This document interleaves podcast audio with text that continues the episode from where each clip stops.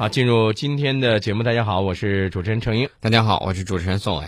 说到了这个澳大利亚这个国家啊，我们都知道澳大利亚是一个什么样的国家呢？袋鼠是吧？嗯这个是他们那儿的这个特点。还有考拉好像也是那儿的吧？对，哎大家对这个澳大利亚的这个印象是什么呢？就是觉得澳大利亚这个袋鼠很好玩儿，考拉很可爱，是吧？嗯但是在有些问题上，呃，我不知道澳大利亚这个他是怎么想的哈。嗯这个澳大利亚的前外交部长加雷斯·安文斯，他建议什么呢？他建议澳大利亚政府啊，向南海部署军舰。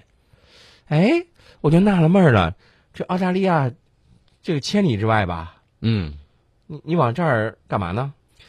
这个跟澳大利亚自己本身牵扯不上关系，因为这个是澳大利亚和美国军方以及外长呢举行这种高层对话，而且呢，这个埃文森呢是澳大利亚前外交部长。嗯嗯啊，不能代表现任政府。他们呢就在南海地区在这儿嘀咕说：“哎呀，这个中国现在这个这个建了好多岛啊，我们怎么办呢？”但是到目前为止，澳大利亚政府一直拒绝示意将来会和美国海军舰队一起穿越南海的海域。嗯那么这个埃文斯呢，是在上个世纪八十年代末到九十年代任澳大利亚的外长，啊，过气儿了。嗯过气儿的话，他可能也代表了澳大利亚一部分人的一些声音。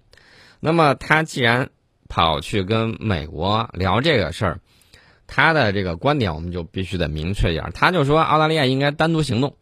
那么，然后呢，他就支持美国。这个支持美国什么呢？他说美国有理由通过中国南海人工岛礁十二海里范围内部署舰艇，嗯来证明他的这种航行自由权。嗯这是一个澳大利亚前外长说的话，嗯但是到目前为止，人家现外长还没说呢。嗯现外长说了一句话说，这个美国曾称他将在国际法律许可范围内穿越南海，嗯所以在美国就具体路线做出决定前，这只能是一种假设嗯啊！我不跟你讨论这种假设的东西，嗯历史不容假设嘛。嗯那么他又说，美国称其将在国际法律范围内采取行动。当然，我们支持一点。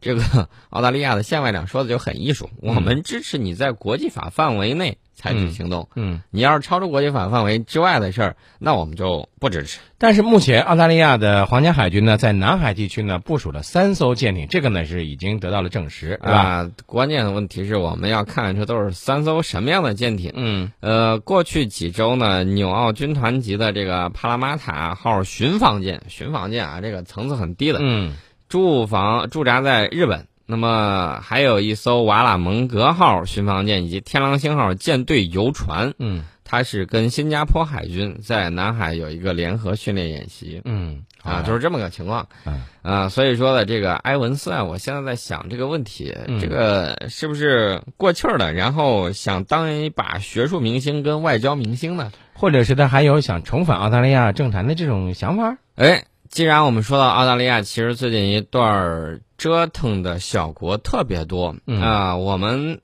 这个发现美国，美国现在跟我们，呃，一方面他喊的这个口号，另外一方面呢，你看他的这个怎么说呢？口号喊得很响亮，但是这个行动却很忠实于身体啊。嗯他这个是什么行动呢？就是派这个一线的战斗员嗯到我们的辽宁号上进行这种护法。二十七名美国的海军舰艇长。对，这个呢，我们先按下不表，我们先说这个“一带一路”。嗯呃，最近美国最关注的是什么事儿？就是“一带一路”与解放军。嗯中国国防大学四名教授今年就写了一篇文章啊，就提出中国军队应该参与“一带一路”。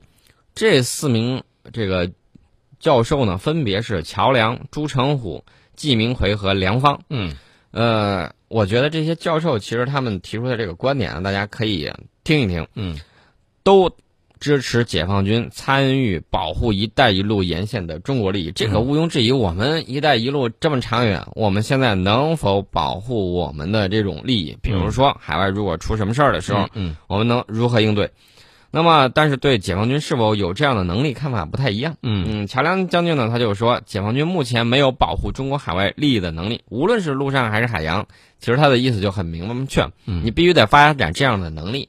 那么，金明奎和梁方呢，总体强调加强解放军战斗力的这种重要性。嗯呃，朱成虎将军呢认为，解放军已经完全具备出国保护“一带一路”的能力。因为这是一个学术性的一个探讨哈，对就个人都有个人的这个观点啊。呃，但是大家要达成一个共识，什么共识呢？就是我们必须建立一个基地网络，就是必须得有海外基地。嗯啊，让解放军可以借此扩大行动范围。这个我们之前曾经说过，说我们解放军，比如说海军以后要出去，他这个沿岸的这种加油能力，我们没有海外军事基地，对吧？对我们可以有海外基地，我们需要加油，我们需要补给相应的这种呃物品呐、嗯包括以后。比如说友好国家，他、嗯他那儿可能会储备一些武器弹药，嗯啊，你这个可以及时的补充。嗯，呃，这个呢，无论是陆地还是海洋，我们都觉得我们对未来解放军的发展以及保护中国海外利益是必不可少的。嗯呃，朱成虎呢就直击问题的核心，指出两大因素仍然在阻碍此类发展。呃，其中有一个就是别国对解放军海外行动看法是负面的。嗯嗯，啊，人家觉得你他这个不应该称霸，对吧？啊，是觉得是咱们是侵略性的，其实咱们不会是侵略性的，对吧？不会觉得你是侵略性，他是觉得你这个有一定的威胁啊。嗯嗯你去弄海外军事基地，这个世界上强国都这么做的，嗯，没有什么侵略不哎侵略的我们是补给啊，我们是主要是补给，对吧？这个呢，就提到你那个问题了。这个不是侵略的问题，而是即便我们与友好的外国政府签署协议，嗯。也存在新当选政府上台后毁约的这种可能性。对对对，我们之前看到了斯里兰卡曾经说啊，今年二月份还在说，嗯。说这个不考虑让中国的这个海军舰艇停靠，然后现在呢，这个因为他这个政府有过渡嘛，现在啊认清事实了之后说那个潜艇该来就来吧，嗯。所以说朱将军的这两种担心并非现在才有，但是呢，与中国现在和将来投资有关的这种风险，是与“一带一路”本身更密切相连的这种新问题。嗯呃，除了这些之外呢，还有一些这个武器装备上，比如说乔梁就批评发展重型主战坦克，他说这个解放军将来呃不会与常规军队作战，而是可能性最大是对付非常规武装。那么随着解放军走向全球，国防大学的学者们对非传统安全威胁的这种证实，嗯证实了一些西方啊学者近来的一些结论。他说，这个中国军队正在扩大全球投送能力，嗯主要是为了保护本国公民和资产啊。嗯这个任何一个国家，我觉得一个大国都应该这样做。你嗯你本国公民的这种生命财产，还有你在海外的这些资产，嗯应该受到保护。对不然的话，你说像利比亚那样的噼里啪啦，你们把它一打，我们之前的投资怎么办？对不对？嗯这都是需要保护的。那么，保护中国海外利益与和平时间使用解放军之间的这种关系可能会越来越强。嗯呃，乔梁就明确认为说，解放军的海外行动不会是侵略性的，这就意味着要得到东道国的这种同意。